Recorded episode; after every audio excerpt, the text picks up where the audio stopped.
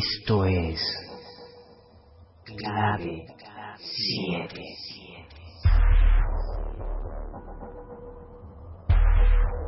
¿Quieres saber qué son los ovnis? Luces en el cielo. Si existen los fantasmas Fantasmas. o si la Atlántida El pasado perdido. no es solo un mito.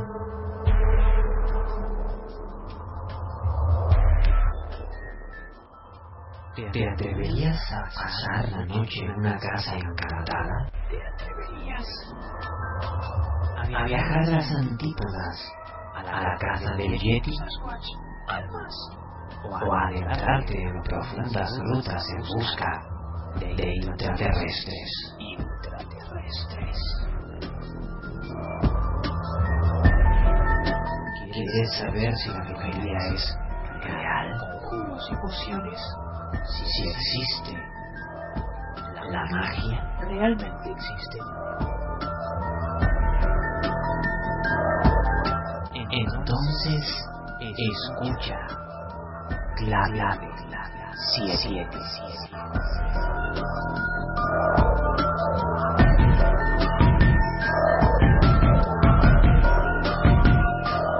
Dirige Fernando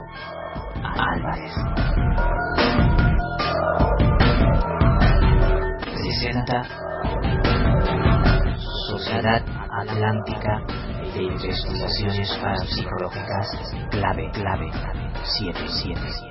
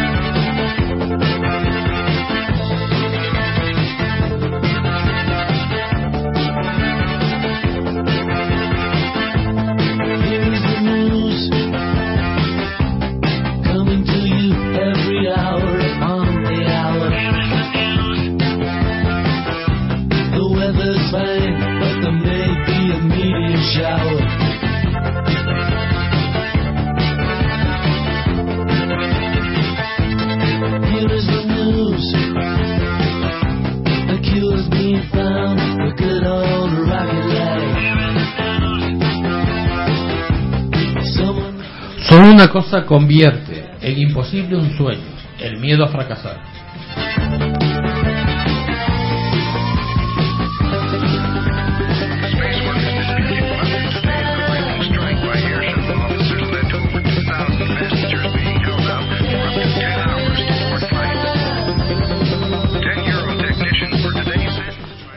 Programa tiene como referente y meta la amistad. Soy consciente de que existen cientos de miles de programas y muchos de ellos técnicamente son perfectos. Otros son muchos decorativos, otros buscan éxitos laborales o comerciales y la gran mayoría pretenden clasificarse por, por su gran número de oyentes para poder estar en el top de los mejores programas. Yo no pretendo ir tan lejos, pero sí creo que después de haber escuchado varios programas y siempre bajo mi punto de vista, que la importancia de un buen pro- programa se basa principalmente en el contenido y no en el continente. Además, ha de ser variado, entretenido y con contenido de calidad. Por ello, para mí es un reto ir mejorando con el tiempo y ofrecer a mis amigos en su visita lo mejor de mí, para que no olviden nunca dónde pueden encontrar un noble amigo para toda la vida.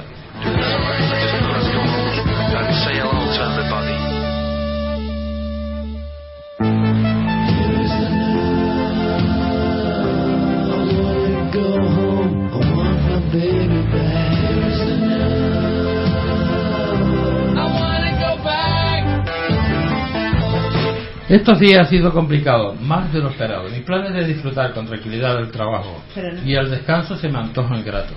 Sin embargo, la falta de descanso, una llamada inesperada, pusieron a los demonios en danza.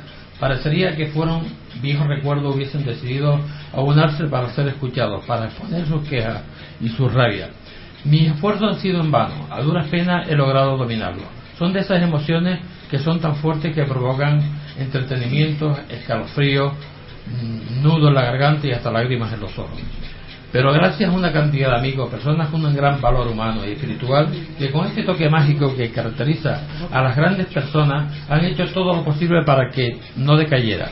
Gracias a todos. Ahora, como siempre, tomaremos con mucha ilusión este gran reto, intentar desvelar y descifrar los enigmas que nos envuelven. Para eso, cuento los, en los controles con Fini Mateo y en los estudios me acompaña Rosy, Carlos, Charlie y Ani. Buenas noches a todos. ¿Qué tal? Buenas tardes. Muy buenas noches. Buenas noches. Buenas noches. Creo bueno, que ya son buenas las noches. Es que yo ¿Cómo estamos? por Ahí.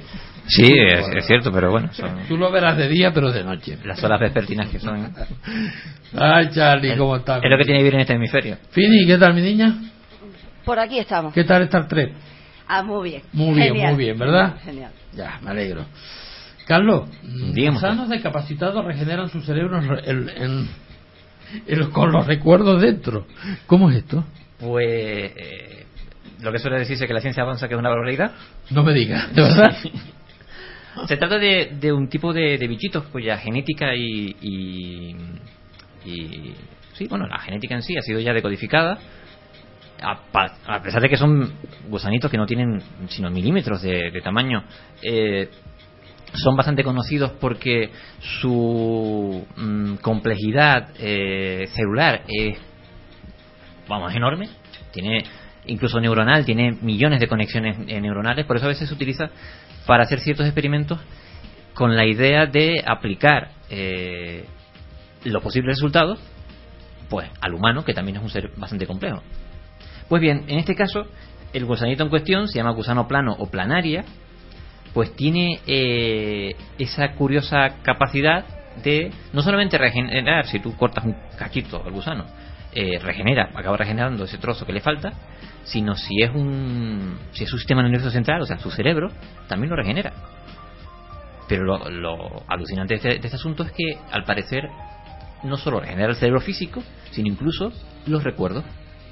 Claro, tú dices, ¿cómo sabes que un, un gusanito así de pequeñito recuerda cosas? Vaya. Pues con un experimento muy simple, utilizando eh, eh, microscopios de alta potencia y eh, pequeños matraces y pequeños eh, las típicas planillas estas de, cristal donde se hacen ensayos se puede trabajar con ellos vale y se les incita a comer porque son unos gusanitos que viven en, en el agua de ríos de todo el planeta o sea son súper comunes pues vale se les incita a comer, digamos, y se les hace una especie de pequeño entrenamiento. pero de alguna manera son capaces de eh, reconocer el lugar por el que se le echa la comida, de modo que van directamente a ese lugar. Es como eh, entrenar a un a un perro. O como una rata en un, en un laberinto, una cosa así. Algo así. También se le puede preguntar, pulga, ¿no? Salta, ¿no? Salta. Esto en este caso con estos gusanitos. ¿vale? Y también ¿Qué se le puede preguntar. ¿Qué ocurre? Que eh, a esos gusanitos, un gusanito de ese, de ese, con ese entrenamiento, vaya, se le decapita, se le corta la cabeza, que también hay que ser un poquito cruel, pero como se les- le sale de nuevo, pues vale, no hay problema. Ay, como Pues- los Men in Black. Sí, eh, la acaba regenerando, ¿vale? Lo curioso de todo es que hay un tiempo, un periodo determinado de tiempo, que se estiman unos 14 días en los que esos recuerdos siguen permaneciendo, y una vez regenerada eh, ese cerebro nuevo, la cabeza con el cerebro, solamente con un estimulando un pequeño recuerdo, vaya, porque con una pequeña ayuda, eh, el villito vuelve a recordar todo el entrenamiento anterior. Claro, esto en un villito tan pequeño, con un experimento así, la gente dice, pero esto qué, qué sentido tiene esto? Pues tiene mucho sentido teniendo en cuenta la complejidad neuronal de un villito tan pequeño comparada con la complejidad neuronal del cerebro humano. Si de un modo u otro conseguimos averiguar cómo funcionan los mecanismos de este animalito, quizá pudiéramos encontrar remedio a enfermedades como el Alzheimer, por ejemplo. A enfermedades neuronales degenerativas eh, que de momento en el género humano, en el humano, no tienen. Pero sin que nos tenga que cortar la cabeza, ¿no, Carlos? Evidentemente no. Yo, no, eso no me, ya, eso Imagínate que dispuesta. el, el chip genético de estos bichitos, vaya, y pudiesen implantarlo en un humano y funcionase. Ya no habría que coser una herida. Igual podríamos regenerar la piel directamente. Pero en este caso, a nivel eh, eh, neurológico, vaya, a nivel neurocientífico, las implicaciones serían brutales. Imagínate un señor con una enfermedad como el Alzheimer, que no pueden ser unos comprimidos determinados, pudiese regenerar su- sus células cerebrales. O eh, si, esa, si esa regeneración no es continua, pues a mí no podrá llevar a cabo una vida más o menos eh, decente eh, con una medicación. Claro, lo que hay que ver también es que mm, el, el cuerpo del gusanito a lo mejor no tiene nada que ver con la parte mental o de la cabecita y entonces pues es fácil. En el ser humano todo va conectado. Entonces No, lo que pero- dice no, Ani, pero- no, que no nos corten la cabeza para No, este ahora Es eso poner un que- poco lo que de dice Carlos, ¿no? De, sobre todo el dato que dijiste de, del número de conexiones neuronales que tiene ese bichito. Tan increíble. Millones. Por pequeños que sean, sí. milímetros tienen de tamaño, vaya, son animales eh, increíblemente complejos. Pasa que tendemos a pensar que cuanto más grande, más complejo, pero no es así. Pero tienen el cerebro en la cabeza, porque ayer me enteré yo que la cucaracha tiene el cerebro en la, en la barriga, por lo visto. En este caso sí. Como mínimo, lo único que tienen que hacer es cortar la parte donde está el cerebro y ya está. O sea, pero sí, lo tienen en una zona en la que parece que es un extremo, digamos, del, del bichito.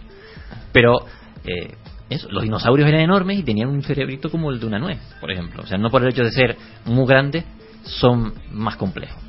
Yo veo más, más factible el tema que sí que es muy interesante, lo de regenerar eh, mediante, pues lo que estábamos diciendo, que puedes tener una herida, que puedes tener una pérdida de, de cualquier miembro, lo que sea, y que se regenere. Por ahí lo veo más factible. Lo de la memoria, lo de la cabeza, pues ya es como muy, son, vamos, son cosas muy diferentes. Sí, el claro, ser humano con el gusanito, ¿no? evidentemente. Pero naturalmente, como experimento de que se regenere lo que es piel y tejido, a mí me parece un. Esto combinado que quizá con el asunto este de las células madre, que también está mucho de moda, para eh, la tolerancia eh, celular en el caso de trasplantes, eh, podría ser, si realmente funciona, vaya, si tiene una aplicación en el humano, podría ser un gran adelanto en la ciencia y la medicina. Sí. Bueno, seguimos en la, en la cabina de la nave, porque los ruidos son impresionantes. Pero tú sabes que los motores de esta nave Y- mm, y- son así. Por eso mismo, te- Un poco hay- ruidoso, un poco ruidoso, sí, a, sí, sí. a la nave, ¿no? A los, Sí, la- El condensador del flujo, hay que- Claro, hay que- claro, Ajá. Por eso te digo. Pero eso le da más emoción Eh, al Charlie, viaje. mm, sabemos que hay, ha habido muchos avistamientos eh, en todas partes del mundo y, y más en la zona de Sudamérica, principalmente Panamá, México, eh, Costa Rica, Puerto Rico, ha habido bastante, ¿no? Y con, con bastante presencia en todos los todos los días prácticamente, ¿no? Pero tú nos vas a hablar de un avistamiento en Argentina, ¿no? Que Sí. sacaron fotografía y vídeo también. Sí. Emilce Rosales, de 18 años, aseguró que junto a tres, a tres primas fotografiaron un elemento que se desplazaba en el cielo el pasado 9 de julio. Las fotos fueron enviadas a Buenos Aires para su análisis. La imagen de un objeto misterioso que parece ser un ovni, captado por un grupo de jóvenes el pasado 9 de julio, causa conmoción en Santiago del Estero. Esto es una, mm, un municipio de allí. Era un ovni, aseguró Emilce Rosales, de 18 años, quien junto a tres primas fotografiaron el elemento que se desplazaba en el cielo. El incidente ocurrió en Nueva Esperanza. La joven contó que a poco de salir hacia los sauces, a pocos kilómetros de la localidad, una de sus amigas vio la nave en el cielo. Todas quedamos mirando para arriba. Era increíble, destacó ella. Entonces una de las chicas tomó fotos hasta que la cosa se perdió. Eso dijeron ellas. Emilce afirma que hay otra chica que tiene imágenes en su celular. Bueno, celular, perdón. Allí lo dicen as- así. Sí, móvil. no me hables, no me hables. Todas hemos visto lo mismo. Fue increíble. Lo que haya sido fue hermoso. Lo estuvimos mirando hasta que se perdió, remarcó. Eh, te- tengo las fotos por aquí y me ha sorprendido un montón porque eh, se parecen mucho a los ovnis clásicos de, de los años 60. Bueno, las acabo de perder la foto. Charlie, no tenemos ninguna ningún dato sobre esa chica, algún correo, ¿hay alguna forma de poder Eh, hacer contacto con ella para que nos envíe esas fotografías, alguna Eh, cosa? las fotos están publicadas en internet, cada, cualquiera puede acceder a ellas.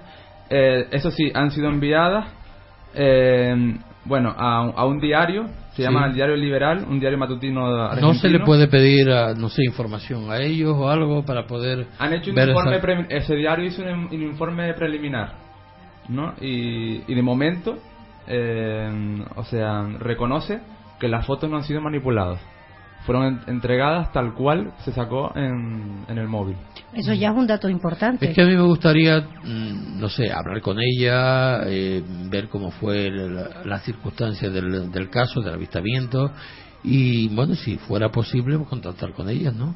Sí, yo creo que sí que Porque mm, las fotografías están con ahí, la están Sí, están publicadas. Contactando con pero, la prensa pero se puede- el dato de ellas me gustaría tenerlo. Sí.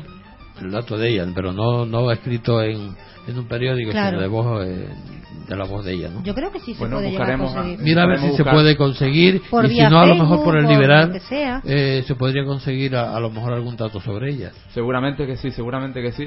Además no fue ella sola, sino fueron la- las otras dos primas que estuvieron con ella y las tres fueron testigos de lo mismo. Y es que la foto es clarísima. Pero es una nave, nave. Es una yo no nave- he visto las fotos, yo no las he visto. Tiene, mm, tiene forma de Es nave, un ¿cómo disco- es? un es el típico ovni eh, que se ha sacado un montón de veces en, en los años 60, 70. Sí, el- el que era el circular. clásico, el circular, el sombrero. Sí. Eh, bueno, eh, es increíble porque en esta época hacía tiempo que no se sacaba Una fotografía una tan fotografía clara. tan clara y sobre este objeto en particular con la misma forma clásica, la, la de toda la vida, de ovni. Y no hay trucajes de fotografía, que es algo tan común y tan Es- normal en- a través del No hay trucaje porque la firma, lo que dije antes, el diario este, el Liberal, que es un diario de allí, de Argentina, y como y repito que ellos lo han analizado.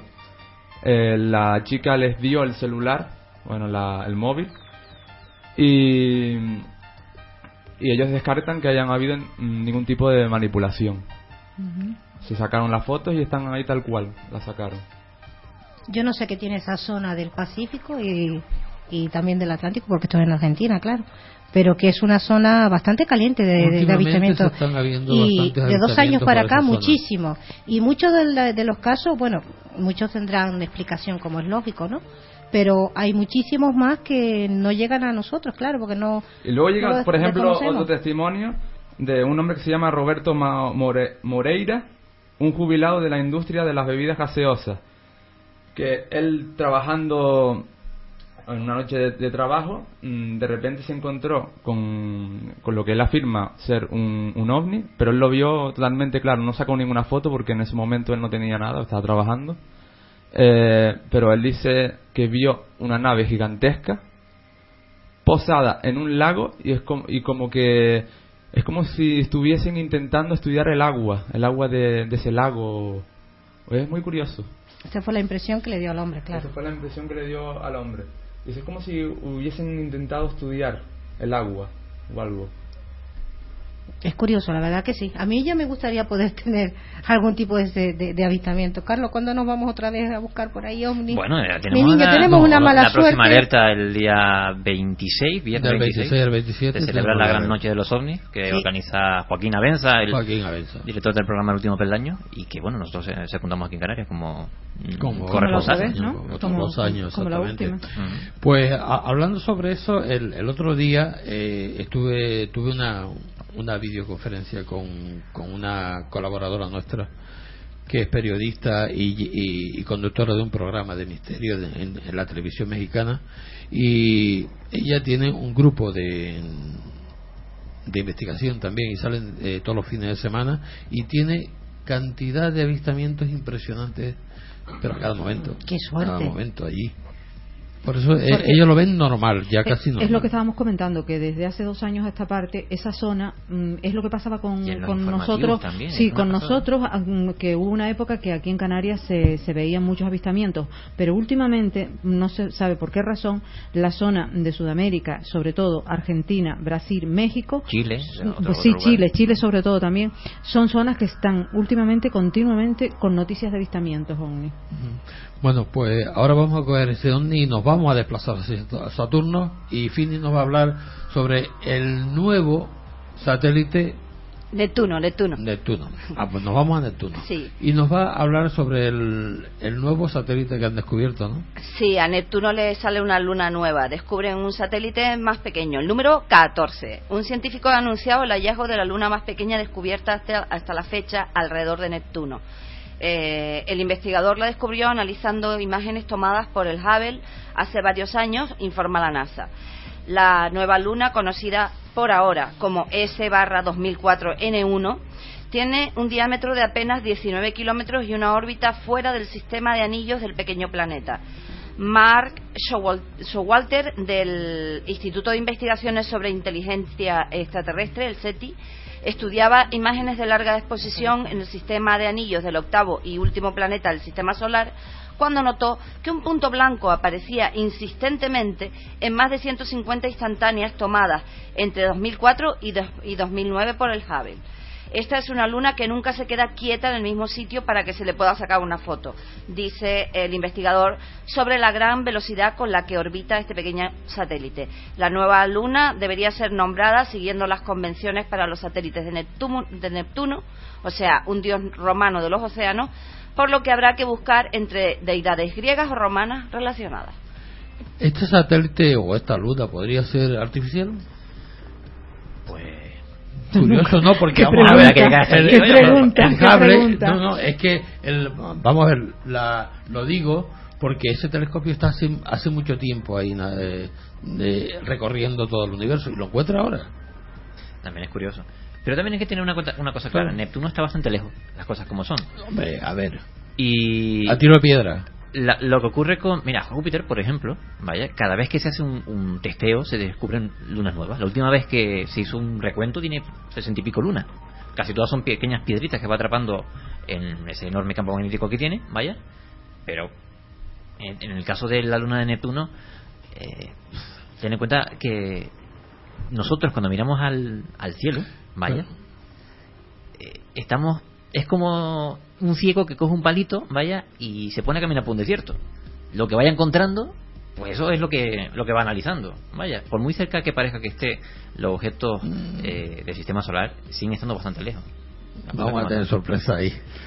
Si, si es artificial o no, vamos a ver Vamos si a ver. dentro de dos años cuando volvamos a mirar sigue estando ahí. Si no está, ya es para mosquearse.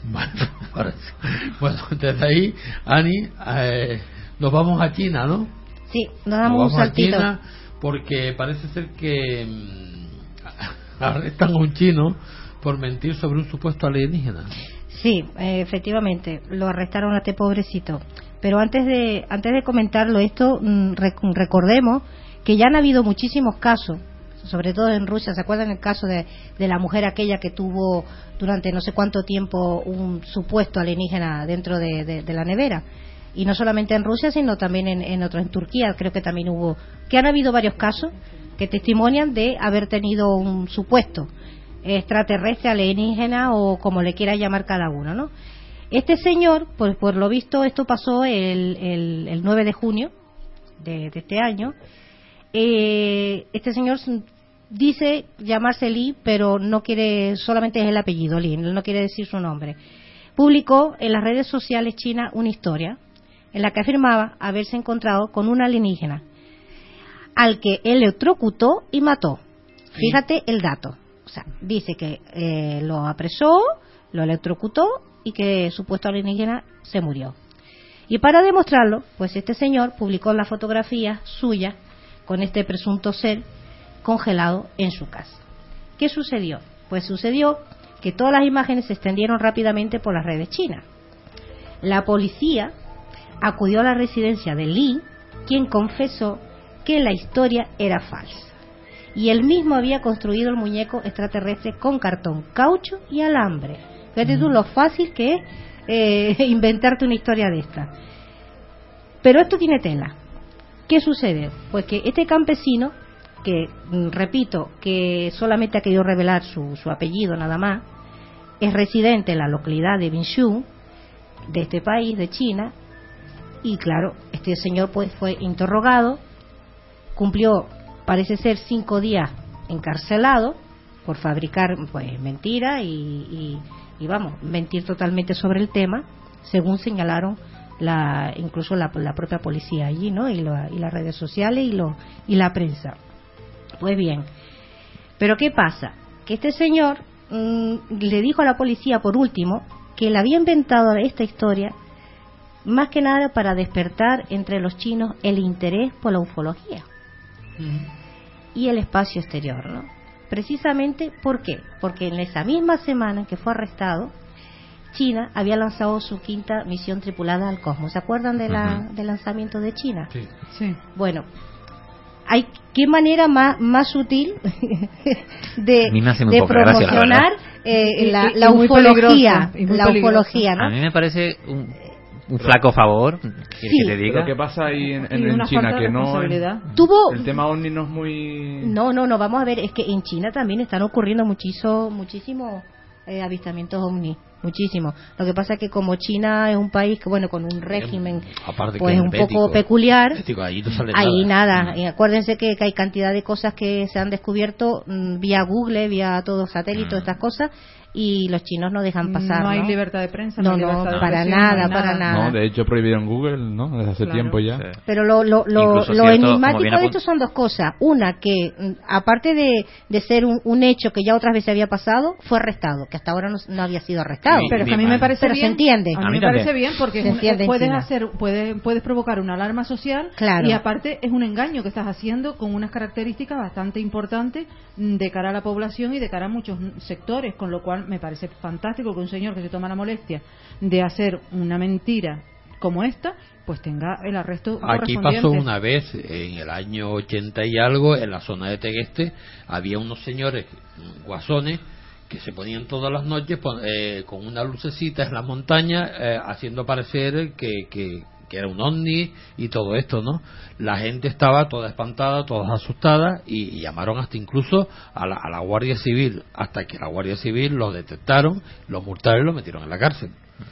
Pero eso ha pasado siempre. No, a mí, mi opinión particular, ¿eh? Eh, me parece muy bien eh, esta, lo, lo que hicieron con este señor y me parece muy mal todas aquellas personas que inventan este tipo de historias. Lo único que hacen es difamar. La mentira, el- la mentira tema. siempre Ocurre- es, ne- es negativa. Y lo que estábamos que diciendo, que- hacen un flaco favor, Claro, ocurre que los que ven el, el- el fenómeno ovni desde fuera acaban pensando que todos los que estamos en este mundillo son Claro. chiflados como ese señor, Claro. ¿vale? Que nos dedicamos a gastar bromillas por ahí.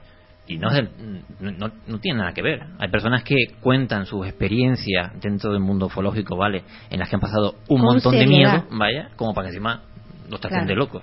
Las cosas como son. Por eso que me impactó esta, esta noticia, más que nada por el arrestamiento de este señor. Digo, me parece Imagino que lo habrán mortado también, ¿no? Bueno, mm, de eso no se sabe nada. Ahí no, por lo pronto en la noticia no, no viene nada de, De de todas multa, formas, pero no esta me no, será la única la única vez que, que vu- vuelva a ocurrir porque No. la gente está tocada y La gente quiere aprovecharse. por, eh, por hacer muchas cosas raras, ¿no? Y no, no es el- no- tampoco es el primero que utiliza el Ni fenómeno el ovni como método de, de gastar una broma, sobre todo con el tema de las redes sociales, que mucho mucho fraude, mucho vídeo en- en- por ahí de supuestos Principalmente ahí en las de- redes sociales donde hacen muchas cosas, mucho Porque es muy fácil también, es muy y fácil. puede engañar a la gente, ¿no? Es muy fácil ver cómo corre una, una falsa fotografía por las redes sociales o por internet Claro. en cuestión Por eso, de por eso horas. cada vez que veo yo algo de esto intento confirmarlo con la persona Claro, que, lo ha que tiene que- colgado lo y intento hablar con esa Eso tiene un lado positivo y es, y- y es, es básico, vaya, es que los investigadores se pongan las pilas y no se dejen engañar. como Claro. la noticia como la noticia que aparece esta semana de un de un avión de, de pasajeros un avión de líneas aéreas mm, pues a los 20 minutos de salir del aeropuerto eh, tuvo que regresar no Carlos lo estábamos Pues, mirando un poco las sí, fotografías que se pueden ver a través de internet y el impacto eh, Curiosamente hay que volver a China porque se trata, Sí, yo, yo lo vi en la tele también. claro se trata de, de una compañía aérea china. claro claro por eso por eso lo, por eso lo- me acordé y lo enlacé automáticamente con esa Ah. noticia que además yo recomiendo a los oyentes que lo busquen porque la fotografía es muy interesante noticias de, están de la- en, en- Sí, en la red y, eh, Tiene una bolladura impresionante. Una bolladura en todo el morro y además Es decía... redonda, redonda. y que no saben realmente qué fue lo No, que no. pasó. Sí, Claro. porque no, no tiene restos ni de sangre ni de pluma, pues Nada, se pensaban que no, podía no, ser un ni- animal ni o algo. pintura, nada. no tiene No, nada, ni sangre, ni pluma, ni algo nada. invisible que chocó con ellos. Hombre, Porque desde luego, los que pilotos en dicen cuenta- que no que ellos no vieron nada, No, no, no, no. detectaron nada. Hay que cuenta que volaban a 8.000 metros de altitud, vaya, la compañía es Air China, vaya, y volaban a 8.000 metros de altitud, con lo cual debían también volar a una velocidad bastante potente. La, la velocidad de crucero suele ser unos 900 kilómetros por hora, que es mucho, pero aún así el bollo que tiene es impresionante, o sea, con algo tuvieron que haber chocado. Sí, es muy interesante, sobre todo la forma que tiene, que es una forma totalmente circular y que es una eh, es limpia, o sea, es- no hay restos de nada, no hay restos de nada. Y es en- justamente en el morro del avión, con lo cual yo yo recomiendo a los oyentes que lo que lo miren como curiosidad porque es muy interesante la noticia. Y, y- Además se pronuncia algunos investigadores como Nick Pope. Nick Pope eh, es un ufólogo bastante reputado y sobre todo porque eh, fue ministro de eh, eh, tiene un cargo político británico. Vaya ministro de cultura creo que es o algo así y que aparte de eso es investigador ufológico con bastante renombre Bueno, hacemos un- una, una parada musical y seguimos.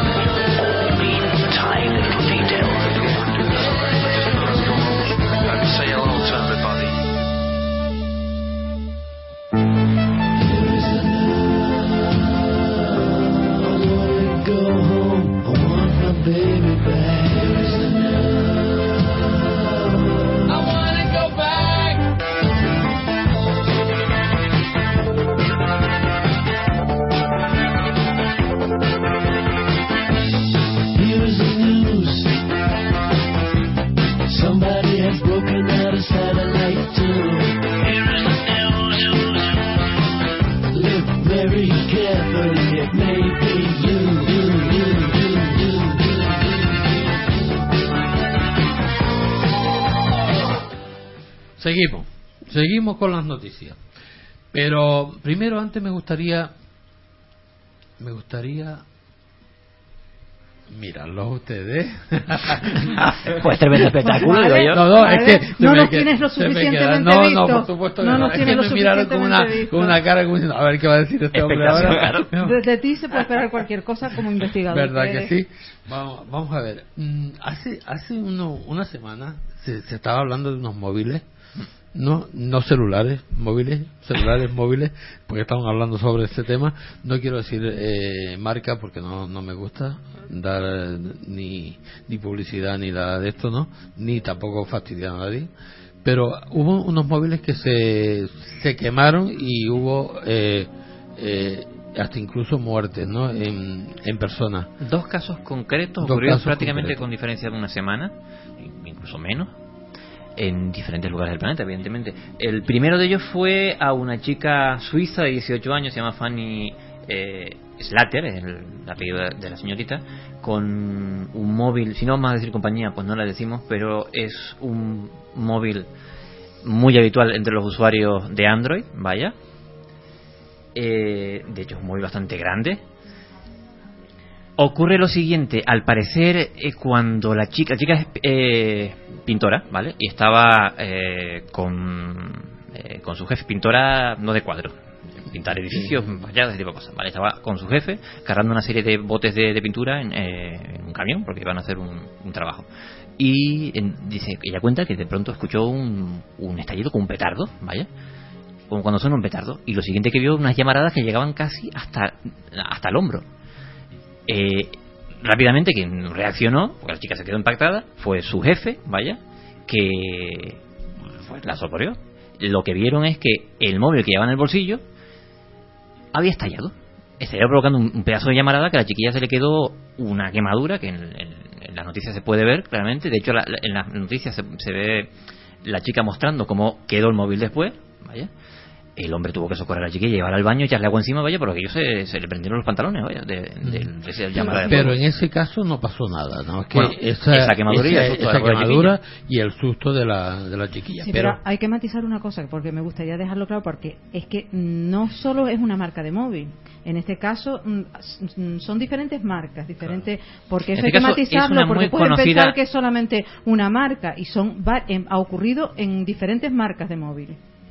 Creo que no, Carlos, que son diferentes marcas de móviles. las Sí, que- es tan concreto para dar señas más concretas, es de una muy conocida eh, empresa coreana, vaya, de fabricación de móviles. Y Claro. la chica, te digo, eh, aparte del susto, una enorme quemadura de, de segundo y tercer grado en el muslo y en la y en la mano derecha, vaya, porque evidentemente fue ya a un poco a espantar las llamas que le salían del bolsillo y enseña el móvil y aquello es prácticamente dantesco. Además, el- la batería que la muestra allí eh, se hinchó, que parece, dice que tiene hasta tres veces el tamaño de una batería normal de ese, de ese móvil. Pero, pocos días después, ocurre una cosa más espeluznante todavía. En este caso, volviendo a, a la parte más oriental de este planeta, a una chica de 23 años, china, señas, llamada Ma Ailun, que al parecer eh,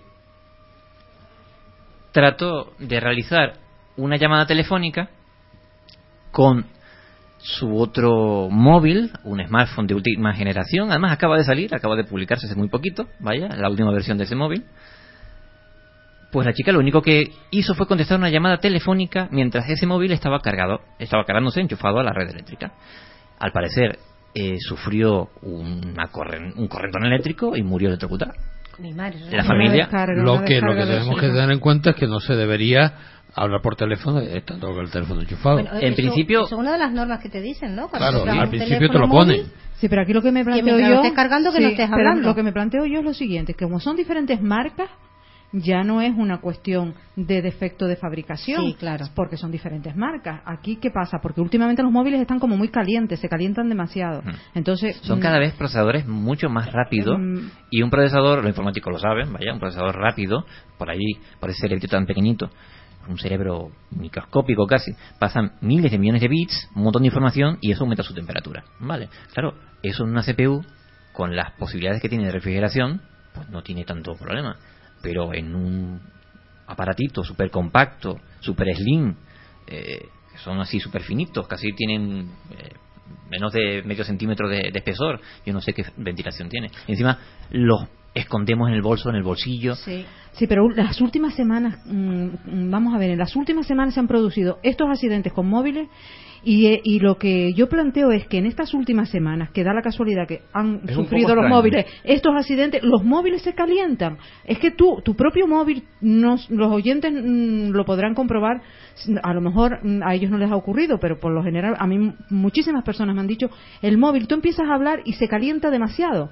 no es como hace unos meses. Entonces, mm, la pregunta o lo que nos podríamos plantear ahora es, si son diferentes marcas de móviles, ya no es un defecto de fabricación. Si los móviles se están calentando demasiado mm, y llega a ocurrir un desastre, como que varios se han incendiado, porque no es uno solo, Sí, no. son varios ya los que Lo se que pasa han es que este tipo de incendiado. noticias a veces... ¿Es por qué? Porque, ¿Por qué se están calentando los de todas móviles? formas son hay también hay que decir que, que son hechos aislados de momento Y en- Eh, en cada comparado caso- con la cantidad de usuarios que tiene claro. determinada marca Claro. que son millones Y estos casos que son dos o tres, pues...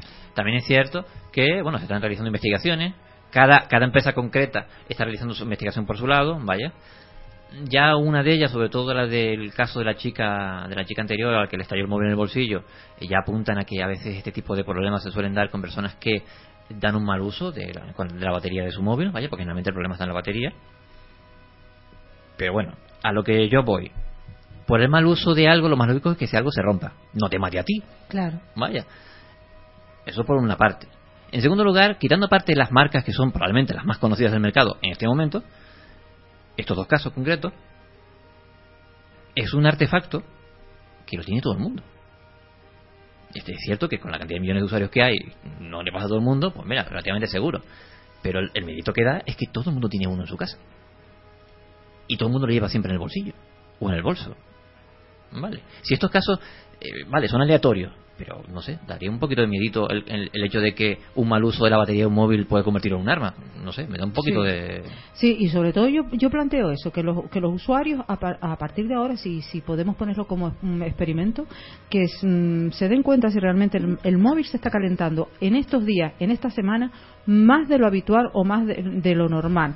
Porque me lo han comentado muchas personas y yo misma lo he podido comprobar a través del mío, que se calienta mm, como otras veces no se ha calentado Excesivamente, sí. excesivamente. Y Pues eso es algo que está ocurriendo. Y eso No, es algo, eso es un a problema un porque es un, es un tema que puede ser altamente peligroso y ya lo estamos comprobando. Es una causa, a- a- porque no es una causa de marcas, porque son varias las marcas, con lo cual, a- ¿se debe a qué? Y esa es la pregunta que yo dejo en el aire. Yo no sé a qué se debe. Porque, claro, también hay, yo, Hombre, estábamos tendría que pronunciarse cada una de las fabricantes. Sí, pero tú acabas de hablar, tú acabas de hablar de lo que son las baterías y lo peligrosas que pueden ser las baterías y lo, y lo recomendable es que, que se usen naturalmente artículos que sean de la marca y que no.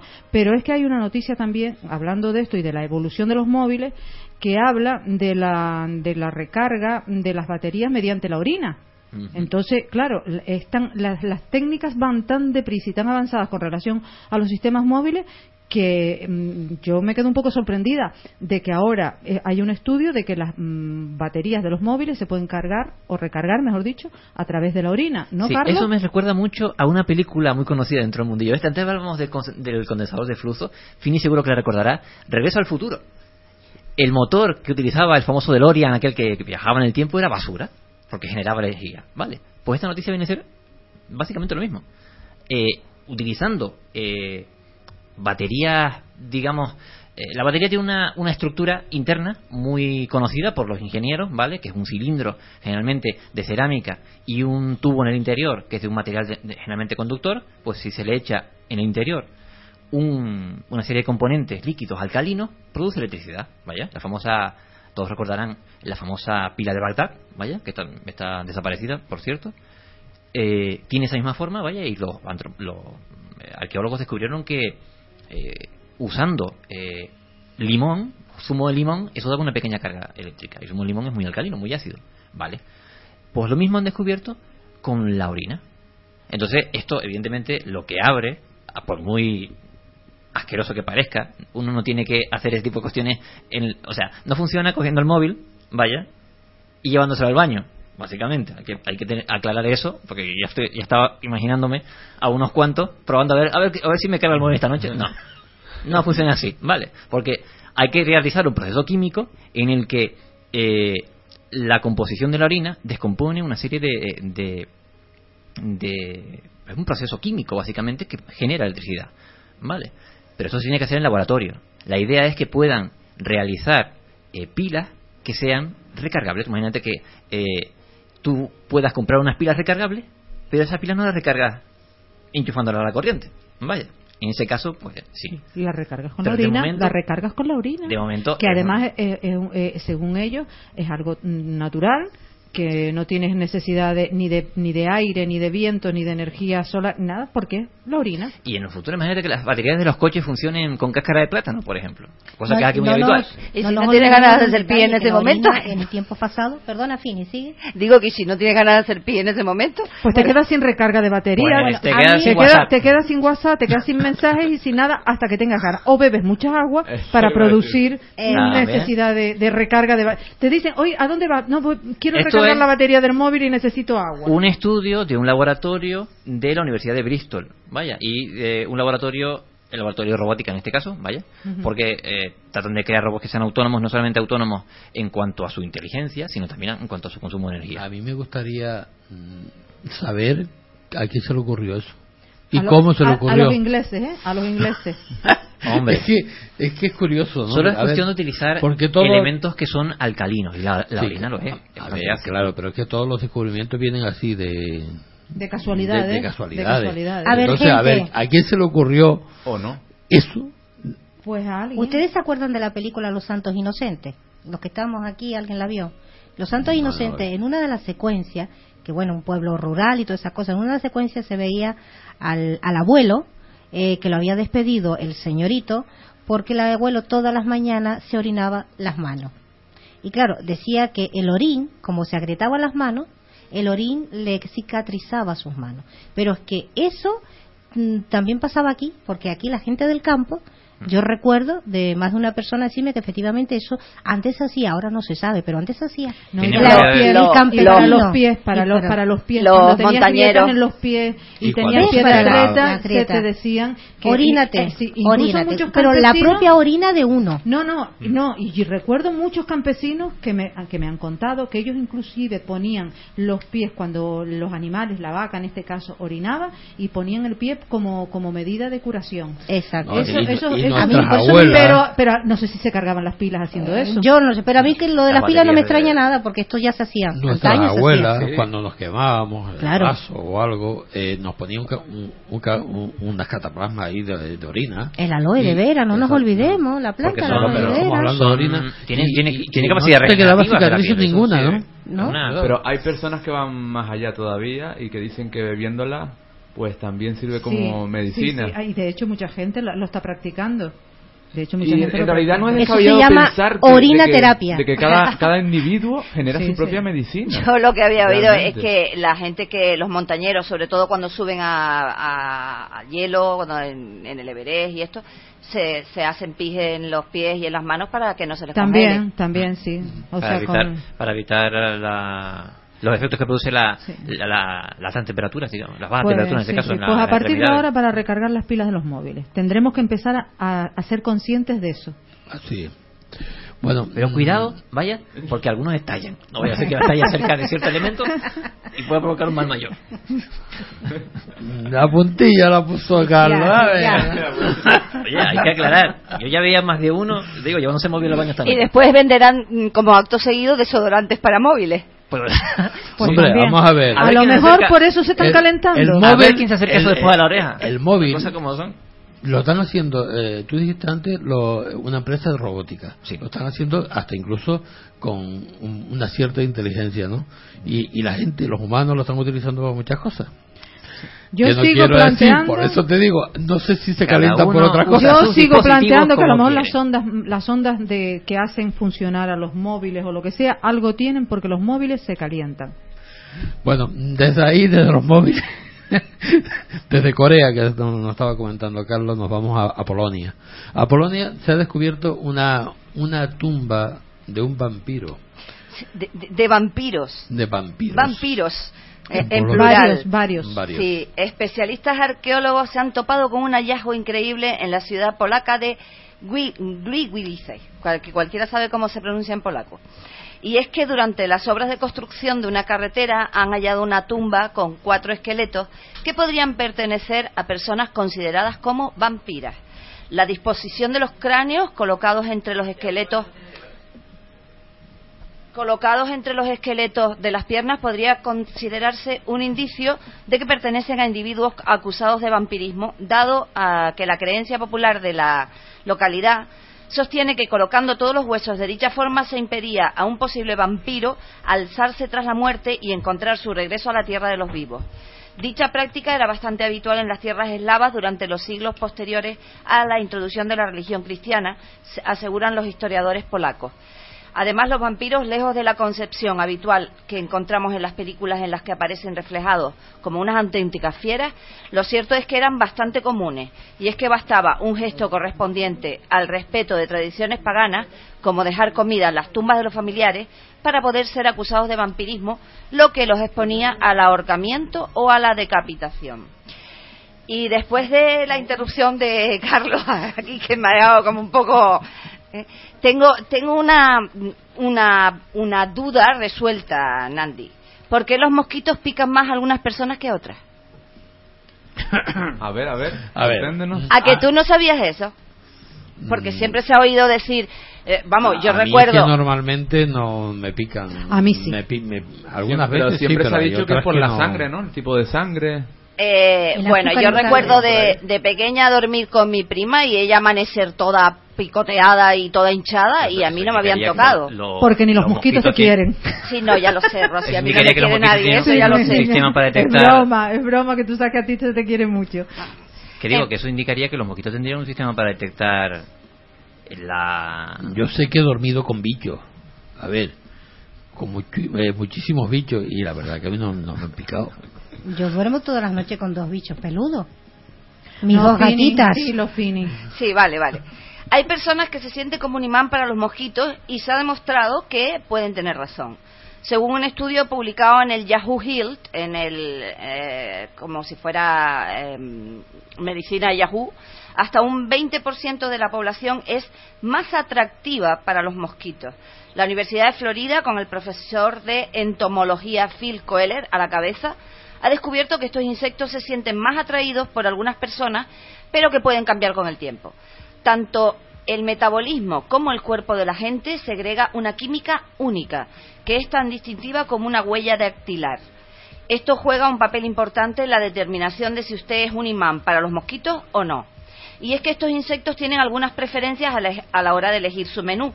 El tipo de sangre A no es de muy de su agrado, por ejemplo, por eso a mí no me pican. Y prefieren aterrizar sobre personas de tipo cero. Esta conclusión se extrae de un estudio japonés de la Universidad Médica y Farmacéutica de Toyama, que asegura que la mayoría de las personas produce una sustancia que permiten a los mosquitos determinar el tipo de sangre antes de picar. Además, otro sector de la sociedad que está en mayor riesgo de ser picado son los consumidores de cerveza. La revista Journal de American Mosquito Control Association asegura que las picaduras de estos insectos aumentan significativamente, después de beber cerveza. Los riesgos también suben si las personas visten con ropa oscura. Eh, la lista de colores que más gustan son a los mosquitos son el negro, que es el más que les gusta, el rojo, después el gris, después el azul y al final el verde y el amarillo es el menos que les gusta. O sea, quien, quien no quiere que le pique el mosquito tiene que ir de amarillo. Y también la higiene personal, que suele ser clave para estos pequeños vampiros, pasen de largo. El, eh, el sudor ayuda a los mosquitos a elegir sus víctimas. Porque, y también, por ejemplo, el que te vuelan los pies también es irresistible para los mosquitos. O sea que vestir de amarillo, bañarse mucho y tener tipo sangre A. Pero vistiendo de amarillo te quitas los mosquitos, pero luego te a lo mejor atraes algo peor. Eh, Una Fini, abeja, por ejemplo. Fini, ¿quién hizo, ¿Quién hizo el estudio ese?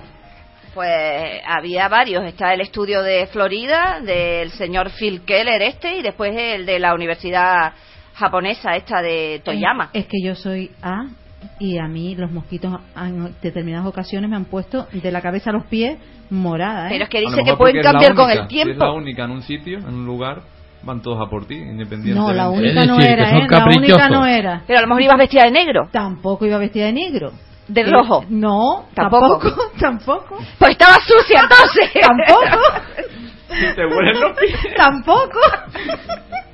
Bueno, pues no sé, Bueno. tenía mucha poco- hambre, tía. Era, era un poco broma. En era un cualquier poco caso, se supone que lo- lo- esos bichitos tienen... Era por, era por poner un poco la No, pero de oye- detectar eso sin siquiera tocar a la persona. A mí no me pican normalmente, pero a mí me ha picado algún que otro mosquito. Claro, claro. Pero que si yo yo he dormido a lo mejor con mi prima en la misma habitación y ella amanecer la pobre hinchada como el monstruo de las galletas y a mí es que ni tocarme.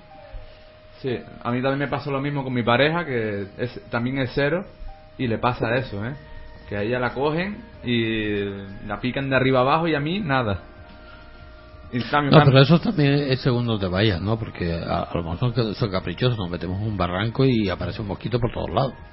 Hombre, sí. No, a mí donde, donde verdaderamente me picaron una vez los mosquitos que me hicieron un desastre fue un- en un- uno de los viajes que hice a Cuba y en Cuba, por Dios, cómo me pusieron los mosquitos. Yo creo y que ahí no sí hace que falta- no recuerdo lo que, de qué color iba, ¿eh? Yo creo que no hace falta de- ni el color, ni si tú estás bañado o no estás bañado, sino el, el lugar si está higiénico. Contaminado de Claro, mosquitos o no. exactamente, porque vamos a ver, tú, tú vas a una charca donde el agua está posada, tiene que tener una cantidad de, eh, de mosquitos impresionante ahí. Sí. Y, Y no, como, y como- como te acerques te pican. No, y como dice una red social, una frase que decía que los mosquitos en vez de chupar sangre deberían chupar grasa y así todas las mujeres estaríamos contentas. Pues, pues más o menos eso. Que fuesen Bueno. un poquito más selectivos a la hora de... de- de- Bueno, ya eso ya, eh, como dice que cambia con, con el tiempo, a lo mejor cambia y, Va- se, se le ocurre esa idea. Sí, da ideas tú a, a los que hacen esta, estos rollos genéticos y, Claro y que- que lo- manipulaciones hombre, y te- esto- estas historias, ¿no? Ya, ya que te pican y te chupan sangre, pues bueno, porque se lleven la grasa un, también, un ¿no? mosquito eh, manipulado genéticamente que en vez de comer sangre coma grasa. Y Ideal. no- nosotros no podemos volver vampiros. bueno, vamos a. Ya nos queda poco tiempo, Carlos. Vamos a, a hablar un poquitito sobre la alerta OVNI que vamos a hacer el día 26. El día 26 eh, nos vamos a ir, como la otra vez anterior, a la zona de, de la Tejita. A ver si hay suerte esta vez. Esperemos que, que podamos tener, porque la otra vez tuvimos tres horas de, de cielo precioso, pudimos ver algunas eh, cosas interesantes, aparte de la lluvia de estrellas, que es muy bonita, que fue, eh, vimos dos o tres, el, el bólido, que eso fue impresionante. Sí, la verdad. Eso que fue impresionante muy porque nítido, me imagino que algunos de los compañeros no lo habían visto, ya, ya nosotros hemos visto varios, pero bueno, mm, eso eh, se denomina meteoro, ¿no? Claro, bueno, en realidad meteoros son todas las piedras que caen de. Exactamente, del se denomina meteoro que son que es como si fuera un meteorito, pero va mucho más lento dejando un rabo Porque son con mucho más con grandes. una estela preciosa. Bueno, algunos eh, la estela cambia. Este era de color Amarillo anaranjado. Amarillo. Yo Pero he visto de color verde. depende de la, de la composición del, del objeto en sí. Y todo depende del tamaño, del tamaño que tenga. Tiene que atravesar eh, la atmósfera, vaya, y al atravesar la atmósfera, eh, la erosión de ese rozamiento el rozamiento con la lo, lo consume prácticamente todo. Entonces, cuanto más tamaño tenga, más queda del- de, ese- de esa piedra cuando llegue a, a ser visible. Pues esperemos que, que ese día podamos ver eh, no solamente uno, podamos ver varios, podamos eh, sentir lo que re- sentimos también aquella vez. Deberíamos volver a explorar a esa montaña para esa zona. Lo que pasa es que deberíamos llevar un, más medios para poder detectar algunas cosas. Sí, bueno, Porque eh, que se van por a la que montaña tuvimos equipo. algunas experiencias un poco extrañas que nos hemos contado. Por ejemplo, las varillas, Sí, que para detectar radiestesia. la radiestesia y todo eso, sería muy interesante poder tipo de- llevarlo.